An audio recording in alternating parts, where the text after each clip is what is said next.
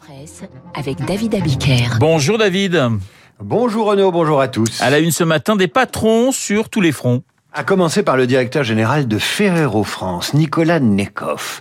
Il est à la une du Parisien aujourd'hui en France ce matin. Ce patron est venu au journal pour expliquer pourquoi son entreprise a failli, pourquoi elle a réagi trop tardivement à une affaire qui éclate début avril alors que la bactérie responsable de 81 cas de salmonellose avait été identifié en décembre dans l'usine belge qui fabrique tous les chocolats incriminés. Parmi les lecteurs du Parisien qui l'interrogent ce matin dans les colonnes du journal, il y a la mère d'un enfant intoxiqué par l'un des produits distribués par Ferrero en France, ou encore un responsable de magasin dont les clients boudent la marque et le rayon chocolat. Je réponds à toutes vos questions. Je vous comprends, dit le directeur général. Je suis venu vous dire que je suis euh, concerné par ce qui s'est passé et que ce n'est pas acceptable. On est désolé. Je suis désolé. Le directeur général annonce l'indemnisation des victimes, promet une opération de reconquête des consommateurs, jure que ça n'arrivera plus.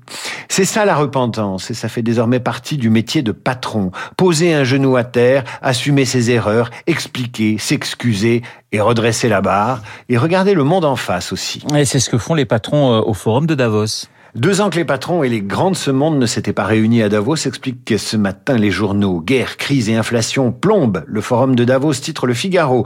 La guerre et les confinements chinois planent sur Davos, titre Le Monde il y a quelques jours. Pour les échos, c'est le Davos d'un monde fragmenté, mais pas un Davos totalement noir. C'est aussi ça le rôle des patrons de ne pas baisser les bras quand ça va mal. Si le monde se fragmente, écrit les échos, euh, si les menaces se profilent à l'horizon, l'ambiance n'était pas à la déprime grâce à un immense flux d'innovation.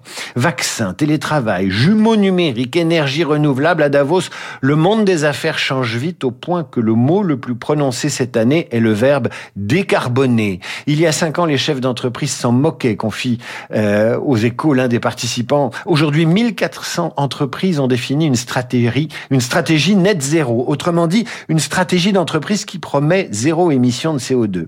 Davos, c'est aussi des manifestations et dimanche dernier, des milliardaires y manifestaient avec des activistes les activistes habituels. Que réclamaient ces milliardaires?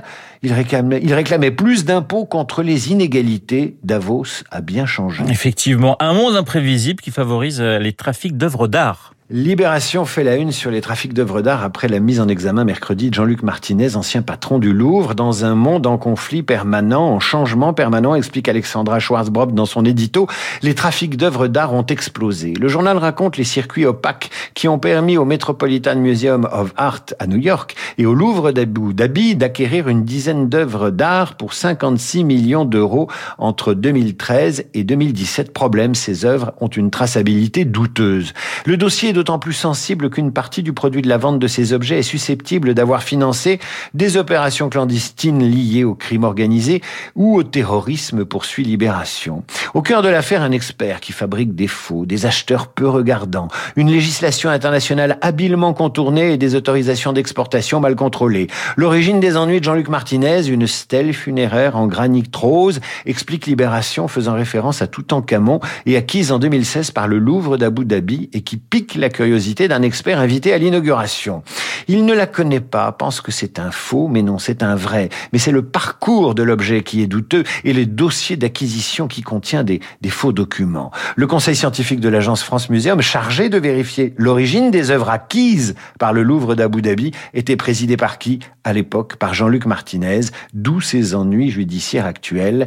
Les responsabilités, ça oblige et ça expose. Et Anne Hidalgo en sait quelque chose. Le Figaro fait la une sur le pari de la patronne de la ville, sur le pari d'Anne Hidalgo, où rien ne va plus, avec un dossier accablant sous-titré Dette, circulation, urbanisme, saleté. Le journal fait l'inventaire de tout ce qui ne va pas à Paris, un inventaire très très à charge, à commencer par l'ambiance à l'hôtel de ville, l'absence de remise en cause après l'échec à la présidentielle, les effets d'annonce sur des projets qui n'avancent pas ou semblent irréalisables, comme le verdissement du périphérique, les relations de la ville avec l'État, les relations entre élus de la majorité municipale, les relations entre la maire et le directeur de cabinet d'Elisabeth Borne, potentiellement Alors Vincent Trémollet de Villers, dans son édito du Figaro, lance une attaque au vitriol contre la maire de Paris dans un texte intitulé Paris déconstruit, dont je vous lis un extrait aussi excessif que savoureux.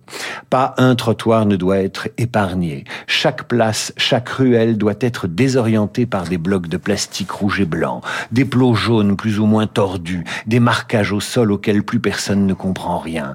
La trottinette passe au culot, le cycliste ne se pose plus de questions, l'automobiliste est sous anxiolytique et le piéton de plus en plus tétanisé à l'idée de mettre un pied dehors. C'est un désordre fluide, nous dit-on. Les nouvelles mobilités, des contrariétés inclusives, puisque plus personne n'y échappe, une confusion sans aucune discrimination. Vincent Trémollet de Villers, c'est un peu le McEnroe de l'édito au Figaro, des reprises de volets, de la colère et un brin de mauvaise foi. Pourquoi McEnroe? Pourquoi je vous en parle? Parce que celui qui fut l'un des grands génies du tennis mondial dans les années 80 euh, et à la fin des années 70, vainqueur de sept grands chelems, a droit à quatre pages dans Paris Match. McEnroe qui a troqué la mauvaise humeur contre la philanthropie. Il est désormais patron lui aussi, patron d'une école de tennis, la John McEnroe Tennis Academy, dont la philosophie est de ne recruter que des enfants défavorisés, des jeunes New-Yorkais doués pour le tennis mais qui ne pourraient pas s'offrir une école de tennis car ça coûte aux États-Unis 100 000 euros par an pour faire une école de tennis de haut niveau. McEnroe accueille 650 stagiaires qui ne seront pas tous des champions mais qui se construiront grâce au tennis et au soutien d'une banque française, je la cite puisqu'elle est française, la BNP. McEnroe, ça c'était un champion qui a cette phrase dans Paris Match, avant les athlètes n'avaient pas leur mot à dire face aux artistes et aux génies, tout a bien changé. Et merci David Abiker pour cette euh, revue de presse. John McEnroe, finaliste de Roland Garros en 1984, battu par par, par David, vous vous en souvenez euh, Par euh, Ivan Lendl. Absolument, bravo. Ivan Lendl, qu'est-ce que j'ai pleuré? J'étais oui, évidemment pour McEnroe. Vous étiez pour McEnroe. Eh bien, enfin, Lendl était un immense champion. Voilà, Lendl était un grand champion. et lui aussi a gagné quelques titres euh, du Grand Chelem, notamment euh, trois éditions euh, sur à la porte d'Auteuil. Merci encore, David. Entraînez-vous ce week-end et puis on fera un match la semaine prochaine tous les deux, voire un double avec avec Franz Olivier Gisbert et on trouvera bien un quatrième car Franz Olivier Gisbert évidemment et dans les dans Esprit Libre et Esprit Libre.